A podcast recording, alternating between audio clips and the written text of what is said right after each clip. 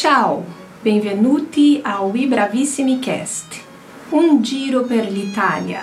Agora, imagine que está sentado numa mesa em uma das belas praças italianas, sentindo seus aromas e vendo suas riquezas. Então, eu convido você. Andiamo!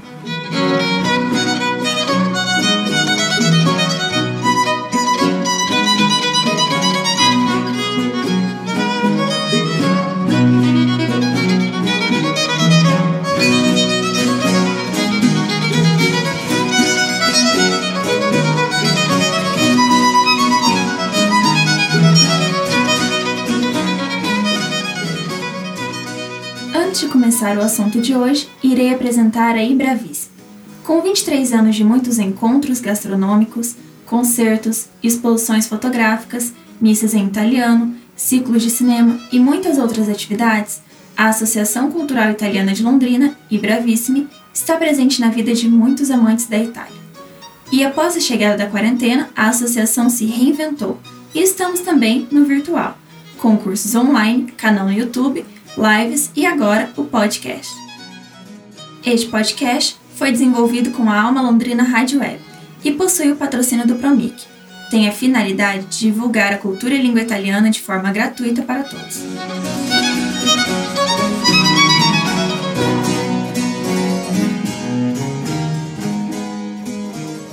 A Embrevíssima é sensível e atenta à arte produzida por mulheres.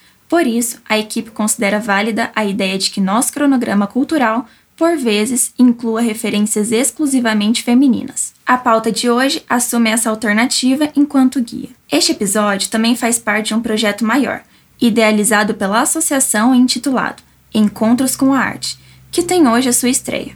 De título bastante esclarecedor, o nosso Encontros com a Arte tem o objetivo de proporcionar aos seus ouvintes e participantes uma proximidade com os temas e preocupações do mundo das artes, de modo bastante amplo, o que significa dizer que o vocábulo arte agrega suas mais diversas possibilidades: a pintura, a literatura, o cinema, a música, entre outros.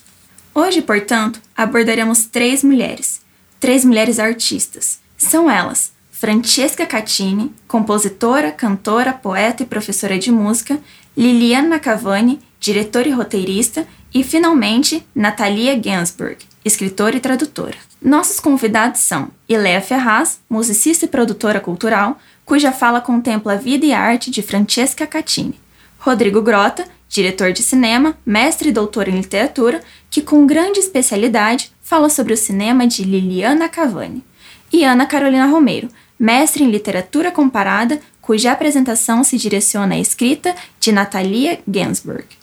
Ouça agora Tiacona, de Francesca Catini, seguida da contextualização de Iléa Ferraz.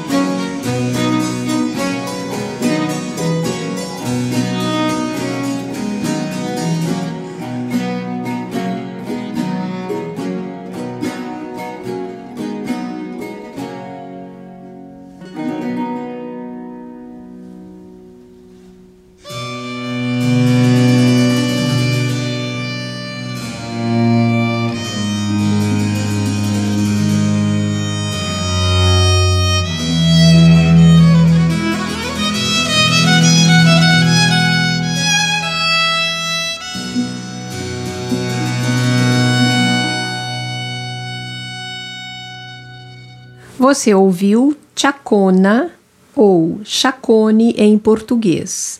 É uma dança-canção originária da Espanha. Aos poucos, se tornou uma dança lenta em compasso ternário, muito presente nas suítes, posteriormente peça musical mais livre, como a que pudemos apreciar da compositora italiana Francesca Caccini.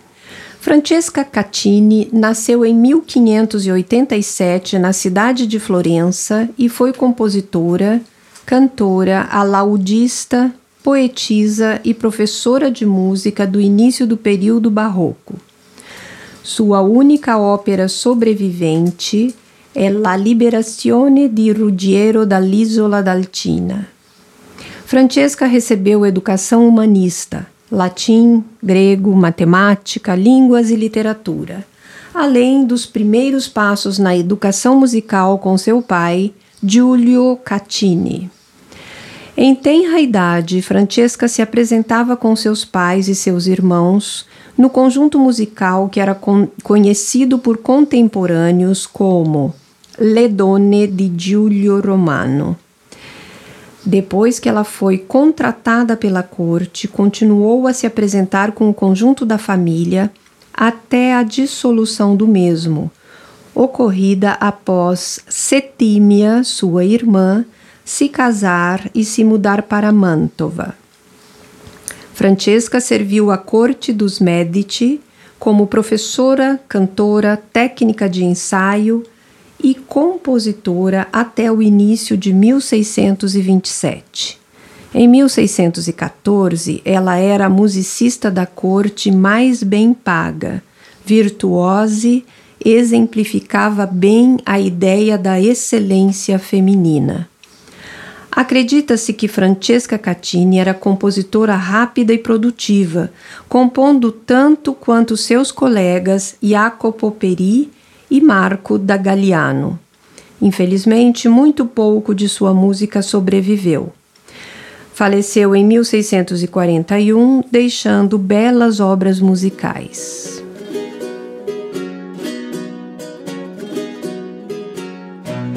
Rodrigo Grota nos apresenta neste segundo momento Liliana Cavani. Olá, meu nome é Rodrigo Grota, eu sou diretor de cinema e hoje eu vou comentar o filme chamado O Porteiro da Noite, da diretora italiana Liliana Cavani. Bom, Liliana Cavani nasceu em 1933 na Itália, tem atualmente 87 anos, é uma diretora bem experiente, ela dirigiu mais de 30 filmes né, para cinema e TV. Ela começou a trabalhar ainda nos anos 60, ela tinha feito faculdade de cinema, é, começou fazendo curtas, documentários, projetos para TV. É, dessa produção inicial, é, eu acho que o projeto que mais se destaca é um documentário que ela fez sobre a participação é, das mulheres italianas na resistência contra o fascismo na Segunda Guerra Mundial. É um documentário chamado La Donna nella Resistenza é um filme de 65, é um filme que se destacou e começou a chamar a atenção então para o talento que estava emergindo ali é, no final dos anos 60 na Itália. Ela começou fazendo alguns longas de ficção, né? É, e daí vem O Porteiro da Noite, um filme de 1974, né? É, esse filme ele mostra a relação entre um ex-oficial da SS, né, a, polícia nazista, é, interpretado pelo Dick Bogard, né, ele faz o personagem do Max, é, e o encontro que ele tem com uma ex-prisioneira de campos de concentração, personagem da Lúcia, que é interpretada pela também atriz britânica, né, assim como Dick Bogard, a, a atriz Charlotte Rampling. É, esse encontro se dá é, 12 anos depois da Segunda Guerra Mundial, né, é, se dá em um hotel é, na Áustria, em 1957 a personagem da Lucy já está casada, é, tem uma outra vida, é, e aparentemente não teria mais alguns fantasmas da guerra né, no seu dia a dia.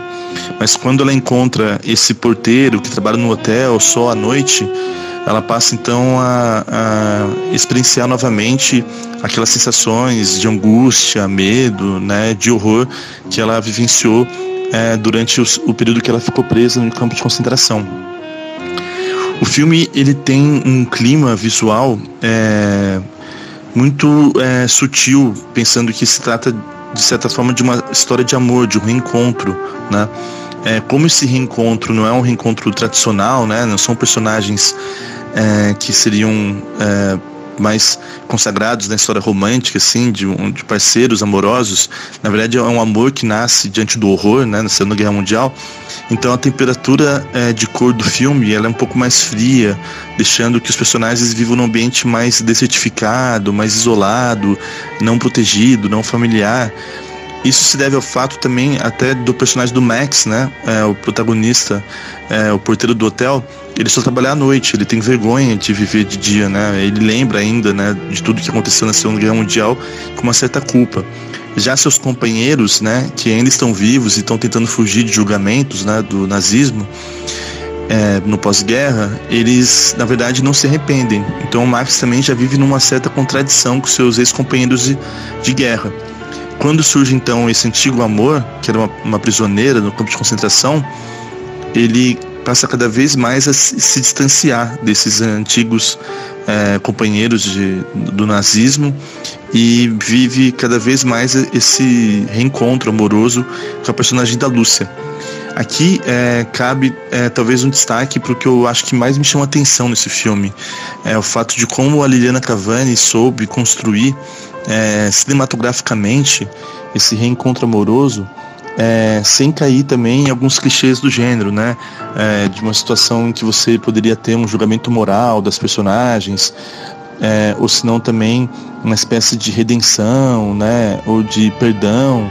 No fundo, eles vão é, reconhecendo que eles possuem um amor muito singular um para o outro, uma paixão muito intensa. Eles se reaproximam, né? O, o marido da personagem da Lúcia vai trabalhar em outra cidade, então ela vai ficar nesse hotel sozinha por alguns dias. Ela passa então a, a visitar o personagem do Max e eles passam a novamente ter relações sexuais e relembrando o que havia acontecido no campo de concentração. Essas imagens que surgem como flashbacks, memórias, né, do que eles vivenciaram na guerra, elas têm é, um visual também que foi muito inspirador depois é, para tudo que se produziu em relação a relações é, sadomasoquistas é, ou relações sexuais também é, de uma certa dominação. A Liliana Cavani, nesse sentido, ela criou uma iconografia, uma iconografia muito rica a partir desse filme, é, não só pelos figurinos também, mas também pelas cores é, e também pelo, pela coreografia, né? É, que a gente tem é, nessas cenas em que a personagem da Charlotte Rampling é, tem que fazer parte de um certo ritual ali sádico entre os nazistas. É um filme perturbador porque você vê é, uma relação amorosa que é totalmente autodestrutiva, né?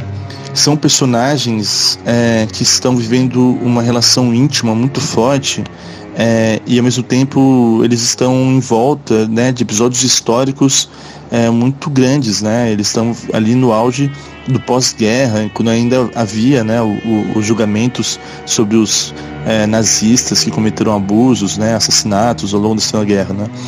Então é, era um clima ainda sombrio. A Liana Cavani fala em entrevistas até que ela começou a se motivar a, a investigar é, esse período do nazismo, do fascismo na Itália, porque nos anos 60, por exemplo, ou nos anos 50, quando ela estava ainda na, na escola, é, já não se falava mais do, do, fascismo na Itália. Né?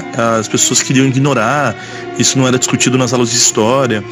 Então ela começou a sentir uma certa urgência de é, voltar a discutir né, esses regimes é, de, que são autoritários, totalitários, né, que excluem a liberdade do indivíduo.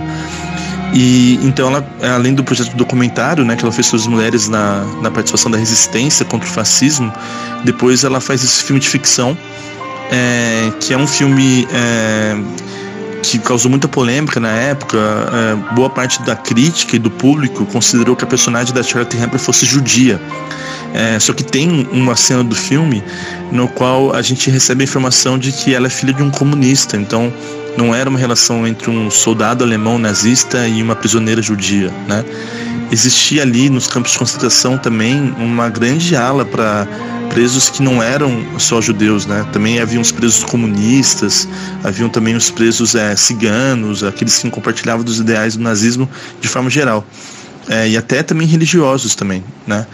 É, o filme ele acaba de uma maneira magistral. É, existe uma espécie de é, caminhada em direção à morte, assim, e, e, que afirma uma coisa que o Nietzsche falava de uma maneira muito bonita, né, sobre o nascimento do trágico na Grécia, é de quando você tem essa consciência também da sua finitude e enfrenta também os problemas da vida de frente. É, então, é, quem quiser assistir O Porteiro da Noite, é um filme que foi lançado em DVD no Brasil. A versão que eu tenho, que eu indico também para quem tiver a fim de pesquisar, é uma versão lançada nos Estados Unidos é, por um selo chamado Criterion Collection, é, que tem um documentário da Liliana Cavani sobre a, as mulheres na Segunda Guerra Mundial na Itália é, como extra, né? É uma versão restaurada recentemente é, e que também pode ser encontrada na internet. É, esse então foi o comentário sobre o filme O Porteiro da Noite, da diretora italiana Liliana Cavani.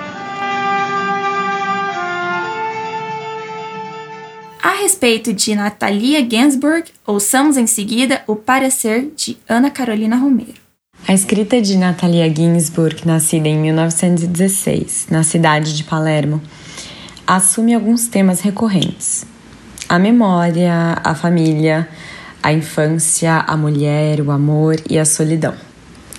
Dentre as suas publicações de maior destaque estão La Strada che va in città, È stato così, tutti i nostri ieri, Lessico familiare, Caro Michele e La famiglia Manzoni para citar o mínimo. A sua escrita tem grande relevância também o contexto histórico vivenciado pela Itália da época, uma vez que, com a ascensão do fascismo no país, toda a sua família se torna parte do combate à luta antifascista. Il figlio dell'uomo, o ensaio de 1946, inclusive aborda pontos sensíveis a que toda geração da escritora esteve submetida no que diz respeito à guerra.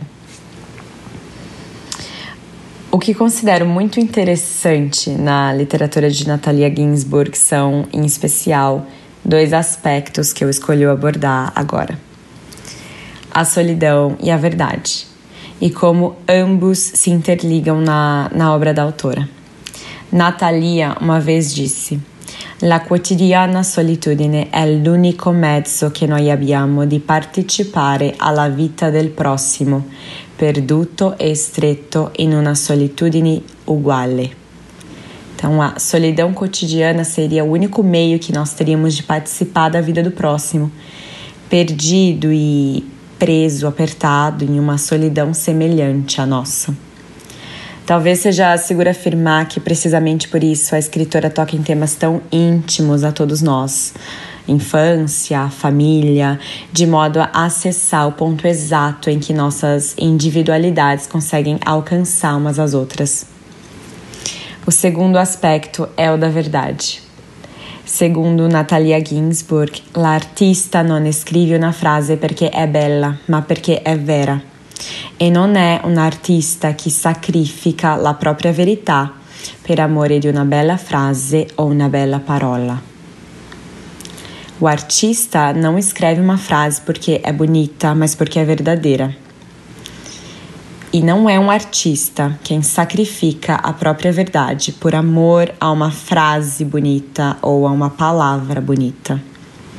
O compromisso da escritora aparenta ser, acima de tudo, o de comunicar uma verdade.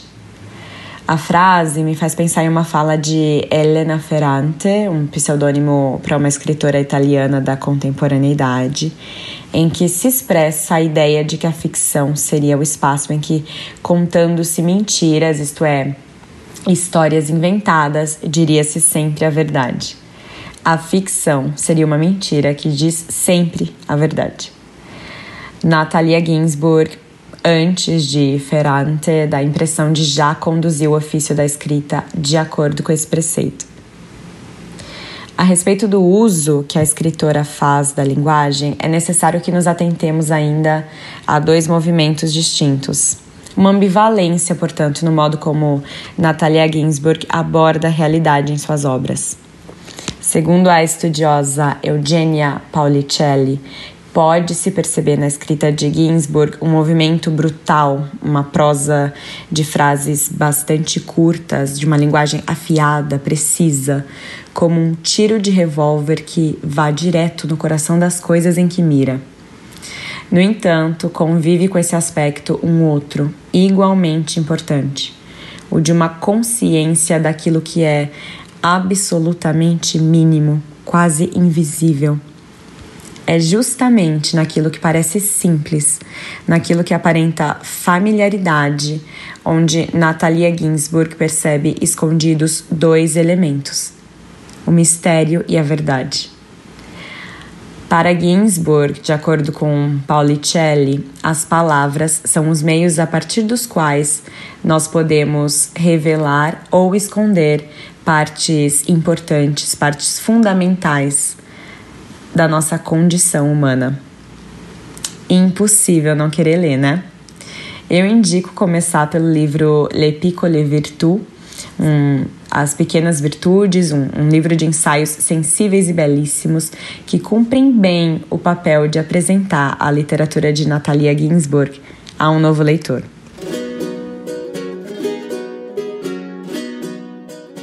professora Bruna Saon, mestre em História da Arte pela Universidade de Florença, na Itália, irá ministrar o curso online Rafael 500 anos de beleza, em homenagem aos 500 anos de morte do mestre Raffaello Sanzio, que vai acontecer nos dias 26 e 27 de novembro.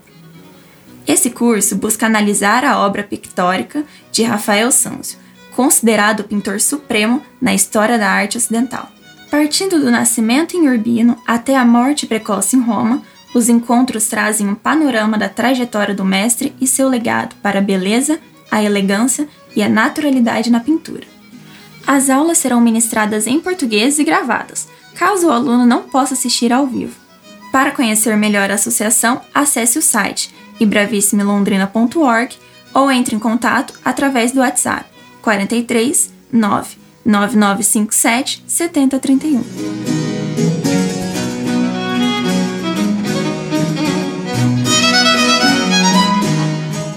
Produção radiofônica Teixeira Quintiliano. Edição Tiago Franzin. Coordenação geral Daniel Thomas e produção geral Raul Viana. Roteiro e apresentação Letícia Casarim. Produção Ileia Ferraz e Ana Carolina Romero. Convidados: Rodrigo Grota e Ana Romero. Música: Chacona, de Francesca Catini.